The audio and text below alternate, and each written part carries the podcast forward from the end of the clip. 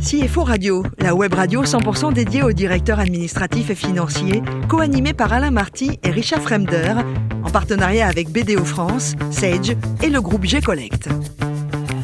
Bonjour à tous, bienvenue à bord de CFO Radio. Vous êtes 11 000 DAF et dirigeants d'entreprise abonnés à nos podcasts. Merci à toutes et tous d'être toujours plus nombreux à nous écouter chaque semaine. Vous le savez, vous pouvez réagir sur nos réseaux sociaux et notre compte X CFO Radio-du-bas TV. À mes côtés aujourd'hui pour co-animer cette émission, Laurent Lamoureux, associé de BDO France, plus de 110 000 collaborateurs présents dans 164 pays, et Yann Alossery, responsable grand compte chez G-Collect. Bonjour messieurs. Bonjour. Bonjour. Aujourd'hui, nous avons la chance de recevoir Audrey Sausset, directrice administrative et financière de Catier Paris. Bonjour Audrey. Bonjour à vous. Alors vous êtes euh, Montpellier-Rennes. Euh, comment est-ce qu'on passe des maths à l'informatique et à la finance? euh, Un petit peu par hasard. Ah. Non. Il a pas de hasard, on dit. Non, il n'y a pas de hasard. au départ, au départ, très très amoureuse de tout ce qui était effectivement maths et informatique. Je voulais suivre les traces de mon papa, mmh. qui était qui était ingénieur à la SNCF.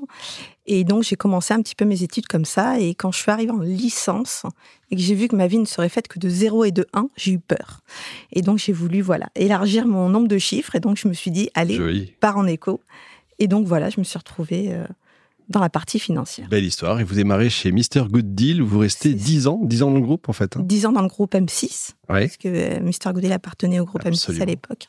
Et oui, très fidèle. Voilà. C'est une belle maison. C'est une très jolie maison. Vous avez même mis la, euh, main à la pâte, si j'ose dire. Et un jour, il y avait une grande panne. Et euh, euh, oui, ça a été. C'est un de mes meilleurs souvenirs. grande panne logistique quand j'ai commencé à travailler chez Mister Good Deal. Et, donc, j'ai fait les cartons avec le directeur général pour, pour servir les, les, soldes de fin d'année. ça. Juste avant Noël, on se faisait insulter. Et donc, on nous disait appelez-moi le directeur. Et on ne sait pas où il est. Formidable souvenir. Et alors, après dix ans, pourquoi Catier alors, euh, 10 ans chez M6 où j'ai beaucoup appris. Euh, et puis quand j'ai senti que j'avais fait un petit peu le tour des activités, je suis quelqu'un d'assez curieux, j'avais envie de découvrir autre chose. c'est normal. Alors Catier, qu'est-ce que c'est? Dites-nous un peu parce qu'on ne connaît pas forcément tous. Alors Catier, pourtant c'est un petit peu ancien, ça a 55 ans. Catier, ah. c'est une boîte qui fait de la cosmétique naturelle et bio et qui est basée dans le sud de l'île de France. Voilà. Euh, le fondateur, Pierre Catier, a commencé dans son garage, comme, le, comme les plus grands, à faire de l'argile pour sa femme qui était pharmacienne. Et puis, euh, et puis voilà, de fil en aiguille, il a euh, un peu co-construit tout ce qui était euh, le, tout ce qui était label bio. Et maintenant, c'est c'est un peu plus de 300 produits. Je précise quand même que 55 ans, c'est très jeune. Combien de salariés aujourd'hui?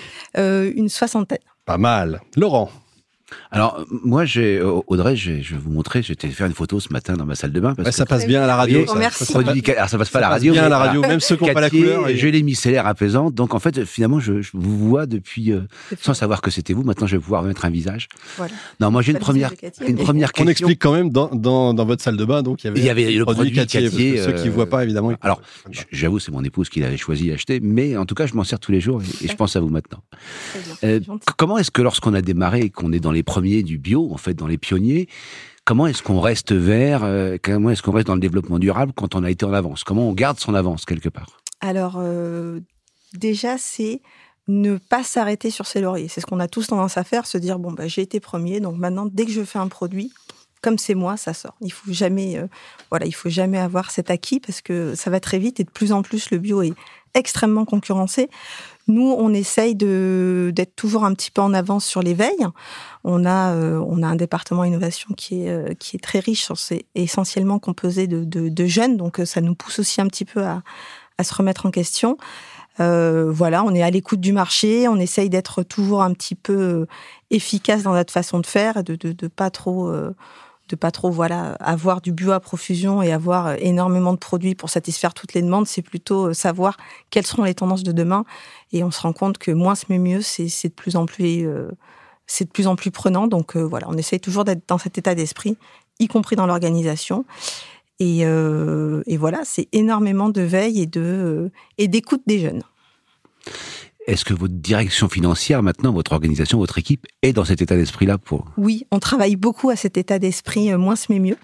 Euh, et du coup, on, digitalise, on essaye d'être euh, d'être un petit peu plus ouvert, un peu plus efficace. On, a un petit comité de d'apprentis, voilà, qui qui fait un peu comité miroir et où on se source beaucoup de, de leurs idées, de leurs avis. Et, du coup, vous, vous essayez de vous organiser dans une approche future de RSE, de reporting et d'indicateurs euh, alors, en, termes d'indicateurs, on a, euh, on a développé euh, pas mal d'outils sur un logiciel d'intelligence d'intelligence décisionnelle qui s'appelle Click, qui nous permet d'avoir des reportings en temps réel et donc on, on, évite toute la partie production papier. Et puis après, c'est au quotidien emmener les gens vers un peu plus de digitalisation sur la partie facture, sur la partie paiement, sur la partie voilà. Yann. Alors, euh, on l'a vu, Cathy est un leader. Hein, ça fait longtemps qu'il est sur le marché et il n'est pas seul. Ah non. Euh, vous avez des concurrents sérieux. Comment on organise euh, sa mise au marché ou son circuit de distribution? Parce que ça doit être compliqué, même si on dit toujours qu'il y a de la marge dans la cosmétique, mais il y a beaucoup d'intervenants. C'est plus vrai. Aujourd'hui, c'est plus du tout un marché de niche, le bio, malheureusement heureusement en tout cas, euh, ça a tendance à se massifier. Donc effectivement, beaucoup d'intervenants, les gros de la cosmétique euh, conventionnelle arrivent avec euh, les moyens que les petites PME comme Cathy n'ont pas. comment on fait? Ben, On essaye de, de garder notre authenticité. On a trop tendance à avoir énormément de petites PME qui arrivent avec une façon de communiquer qui est plus jeune, etc. Le danger, c'est de se perdre dans cette communication. donc, on, on reste attaché à nos racines d'authenticité et de et d'expertise. Et, euh, voilà, on développe nos innovations. On vient développer une qui est, euh, je trouve, extrêmement euh, valorisante pour qui, qui concerne l'upcycling. Si je peux dire quelques mots sur l'upcycling, c'est le principe de récupérer des denrées alimentaires destinées à être détruites. Et nous, on l'utilise pour récupérer le jus actif enlever l'eau de nos produits et donc être dans une démarche comme ça de recyclage total. Qu'est-ce que vous appelez, pardon, produit alimentaire euh, Par exemple, on vient de sortir euh, il y a euh, un peu plus d'un an la gamme hydratante qui est faite à base d'abricots. Donc on récupère tous les abricots qui étaient destinés à la destruction parce que non possible pour le pour la famille, non possible pour la partie animale ou quoi que ce soit. Et donc on voilà, on récupère le jus actif, on remplace l'eau, donc on est waterless et, euh, et en plus, on utilise tous les actifs. D'accord, c'est pas des poulets, des machins Non, non on, est, on, reste quand même sur des produits voilà, plutôt vegan. Ok. Yann euh, Alors, dans le bio, est-ce qu'on est moins impacté ou plus impacté par la hausse des matières premières et comment on, on gère ces marges? Hélas, parce que euh, le bio a cette contrainte d'avoir euh, très peu euh, de sourcing. Donc, euh, pour obtenir un produit qui n'est pas blacklisté, il faut y aller. Et puis du coup, bah forcément, euh, l'inflation a été là, euh, mais un peu comme tout le monde. Mais c'est plus difficile aujourd'hui de l'impacter au consommateur puisque le consommateur, et c'est normal parce qu'il le voit en alimentaire, a pas envie de payer beaucoup plus cher pour du bio. Il trouve que c'est normal. C'est là où il faut faire attention. Dans ce domaine, les clients sont plus euh, e-commerce ou plus en magasin?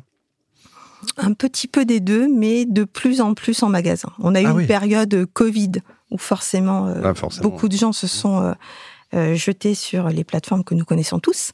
là, on revient à quelque chose d'assez stable. beaucoup de grandes distributions, mhm. c'est normal. Beaucoup d'officines et quand même une bonne partie d'e-commerce. D'accord. Ça, en pourcentage, on peut, on peut savoir En pourcentage, 50% des produits bio sont vendus en grande distribution. D'accord. Ce qui est énorme. Euh, et puis ensuite, on a 35-40% pour la partie pharmacie, parapharmacie, et le reste sur, le, sur les e-com. Votre euh, vision de l'avenir du CFO, c'est quoi? C'est euh, l'IA qui va vous remplacer? Un ordinateur? Je n'espère pas. Un robot? Euh, Qui va m'épauler au quotidien pour certaines tâches qui sont, euh, on va dire, un petit peu routinières. Mhm. non, pour moi, la vision du CFO, depuis que j'ai commencé, elle a toujours été la suivante jamais dans mon bureau et toujours avec les opérationnels. Pas mal. Ça a été mon, le premier conseil de mon, de mon responsable quand j'ai commencé, qui m'a dit Moins je te vois, mieux je me porte. je l'ai mal pris, et puis après, c'est passé. On va le prendre pour soi, c'est sûr. Et, voilà, et en fait, un, un, CFO, mais comme tous les services support de manière générale, euh, a besoin de comprendre son activité. Il n'y a rien de pire qu'un CFO qui dit faut augmenter le chiffre d'affaires, faut baisser les coûts, tu vas être rentable. Un business partner. Exactement. On est d'accord. Bon, Audrey, le plus beau métier du monde, c'est quoi? C'est vétérinaire ou CFO ça restera, je pense, dans, mon cœur vétérinaire, mais je, voilà. Vous avez fait un stage, je crois, euh, oui, plus jeune Très, très jeune. J'ai fait un stage de vétérinaire, mais j'ai. Dit non, CFO, c'est bien. voilà, je n'ai pas tenu le, cap de l'aiguille. Au niveau voyage, vous avez fait un goûter avec des marmottes? Vous m'avez raconté ça en préparant cette émission. Oui, c'est vrai. Je sais tout sur vous. je Qu'est-ce que c'est que cette histoire? Euh, C'était euh, c'était pendant mes dernières vacances. Hein. c'était euh, une jolie expérience de vie. Euh, nous partions avec mes enfants et mon époux faire une petite balade en montagne pour chercher un lac gelé. Et après euh, quelques heures de marche et beaucoup de fatigue, le lac était asséché. Donc on s'est retrouvé un petit peu bête et puis euh, et puis voilà donc euh, mes enfants un peu déçus et finalement euh, en redescendant on est tombé sur des marmottes et donc c'était un joli cadeau qu'on n'attendait pas.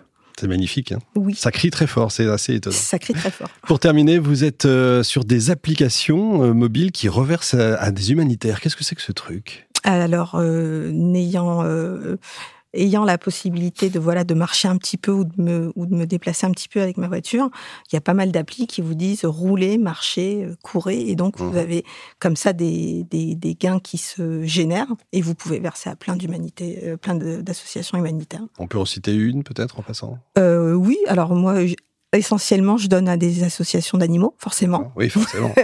euh, notamment une association qui s'appelle Pas de soucis. Très bien. Merci beaucoup Audrey. Merci également à vous, Laurent et Yann. Fin de ce numéro de CFO Radio. Retrouvez toute notre actualité sur nos comptes X et LinkedIn. On se donne rendez-vous mercredi prochain, 14h précise, pour une nouvelle émission. L'invité de la semaine de CFO Radio, une production B2B Radio en partenariat avec BDO France, Sage et le groupe G-Collect.